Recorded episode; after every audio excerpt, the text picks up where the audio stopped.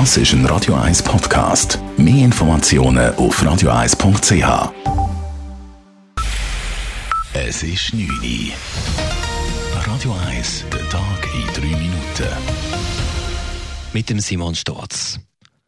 Die Kinderschutzgruppe des Universitätskinderspitals Zürich registrierte im Corona-Jahr so viele Fälle von Kindsmisshandlungen wie noch nie.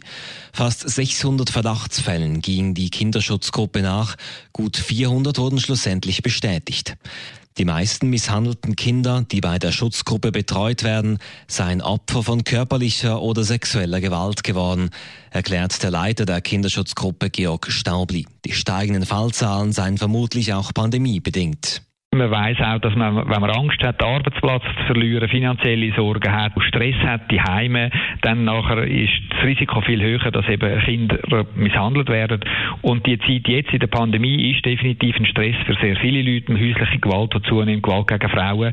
Äh, und dementsprechend ist es auch nicht verwunderlich, wenn auch die Misshandlungen bei Kindern in so schwierigen Zeiten auch zunehmen. Dass sich viele Personen unter anderem wegen dem Homeoffice häufiger zu Hause befinden, hätte wiederum zur Folge, dass Misshandlungen in der Nachbarschaft eher bemerkt und den Behörden gemeldet würden, so Staubli. Die UR zeigt sich überrascht über den verheerenden Unfallbericht zum Flugzeugabsturz vor zwei Jahren. Die Piloten seien immer wieder bei ihren Flügen ein zu großes Risiko eingegangen und dies hat ja am 4. August 2018 zum Absturz der U oberhalb von Flims geführt. Der Untersuchungsbericht geht mit den Piloten hart ins Gericht. Sie hätten sich unverwundbar gefühlt und seien nicht auf Kritik an ihrem Verhalten eingegangen. Davon habe man nichts gewusst, sagt Christian Gartmann, Sprecher der UR. Die Leitung von der UR hat von diesen offenbar äh, schon fast systematischen Verfehlungen nichts gewusst. Der Bericht, den du sonst beleidigt hast, und sagt, die Leitung hätte das gar nicht können wissen. Hätte die Leitung das gewusst, hätte sie dem sofort den Riegel geschoben. Beim Flugzeugabsturz oberhalb von Flims kamen 20 Menschen ums Leben. Die UR selbst hatte sich zum Ziel gesetzt, in zwei Jahren ihren Betrieb wieder aufzunehmen. Mit zehn strategischen Grundprinzipien will der Bundesrat sein Klimaziel Netto Null bis 2015 erreichen. Das zeigt die langfristige Klimastrategie, die Umweltministerin Simonetta Sommaruga heute Morgen vorgestellt hat.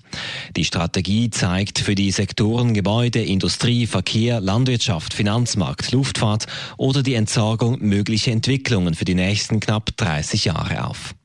Mit der Strategie des Bundesrates sei die Reduktion der Treibhausemissionen bis 2050 nicht nur machbar, sondern auch finanzierbar, so Sumaruga. Die langfristige Klimastrategie baut auf dem revidierten CO2-Gesetz auf, welches das Parlament im letzten Herbst verabschiedet hat. Ob dieses aber überhaupt in Kraft tritt, entscheidet sich voraussichtlich im nächsten Sommer. Dann kommt es zur Volksabstimmung. Radio 1 Wetter. In der Nacht bewölkt und nass, morgen dann ein Mix aus Wolken, Regen und ein paar Auflockerungen. Schnee tut es ab gut 1000 Meter und es gibt bis zu 10 Grad. Das war der Tag in 3 Minuten.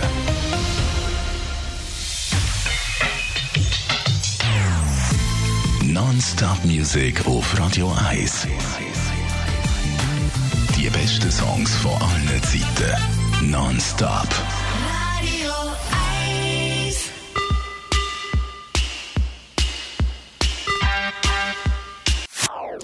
Das ist ein Radio 1 Podcast. Mehr Informationen auf radio1.ch.